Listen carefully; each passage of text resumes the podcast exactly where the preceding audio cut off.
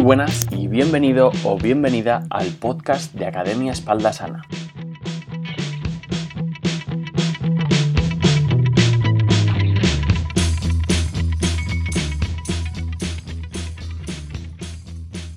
Muchas personas por las redes me preguntáis, oye David, dime ejercicios buenos para mi espalda. También leo muchas frases como este ejercicio es malo para tu espalda o este otro es malo para tu espalda. En el episodio de hoy precisamente vamos a tratar este tema, ejercicios buenos y malos para la espalda, el gran duelo. Empezamos.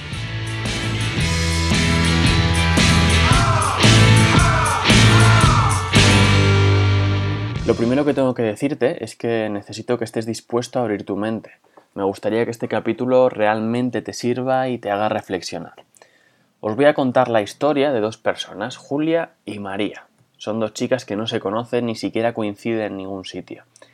Ambas recurrieron al ejercicio para reducir su dolor de espalda. Iban tres o cuatro días al gimnasio. Una sesión ejemplo podía ser eh, hacer una serie de ejercicios entre ellos el peso muerto y el hip thrust, al final unas planchas, crunch abdominal y algún que otro ejercicio de estiramiento. Julia no notaba que entrenar le estuviera viniendo bien. Incluso había días en los que acababa con un dolor de espalda que le impedía continuar su día a día con normalidad. María, sin embargo, cada vez se notaba más fuerte y cada vez el dolor de espalda le parecía con menos frecuencia.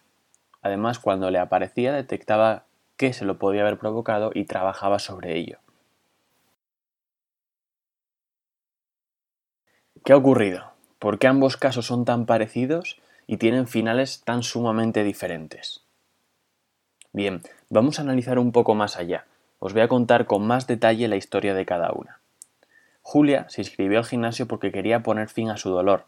Se descargó las rutinas de gimnasio que hacía una actriz de Hollywood a la que ella admiraba y le iba añadiendo algún ejercicio que veía en Instagram. En la semana 1 ya estaba haciendo peso muerto y hip thrust.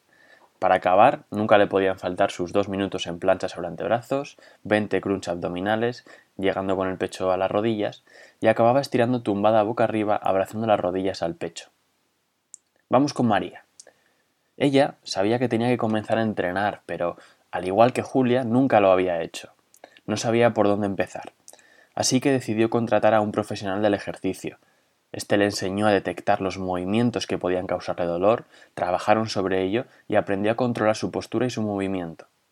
En la semana 10 realizó por primera vez en su vida un peso muerto y un hip thrust, con ligeras modificaciones para que pudiera realizar correctamente la técnica.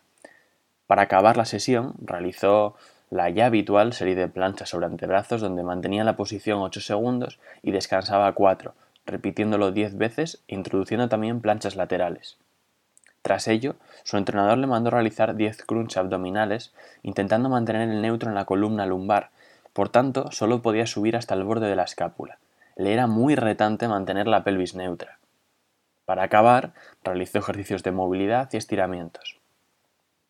¿Ya has visto la diferencia? ¿Has sabido detectar qué ejercicios malos hizo Julia?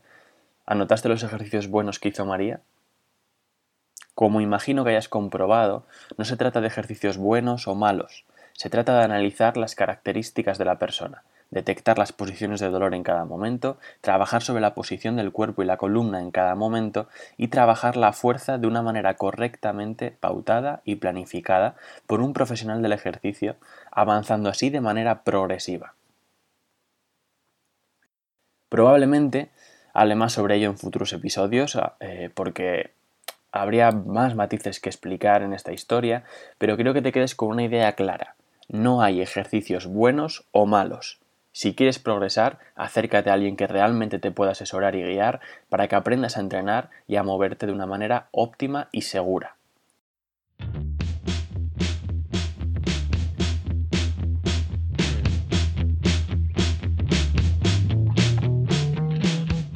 Esto ha sido todo por hoy. No te olvides de escribirme para contarme qué te ha parecido el episodio y contarme tu opinión.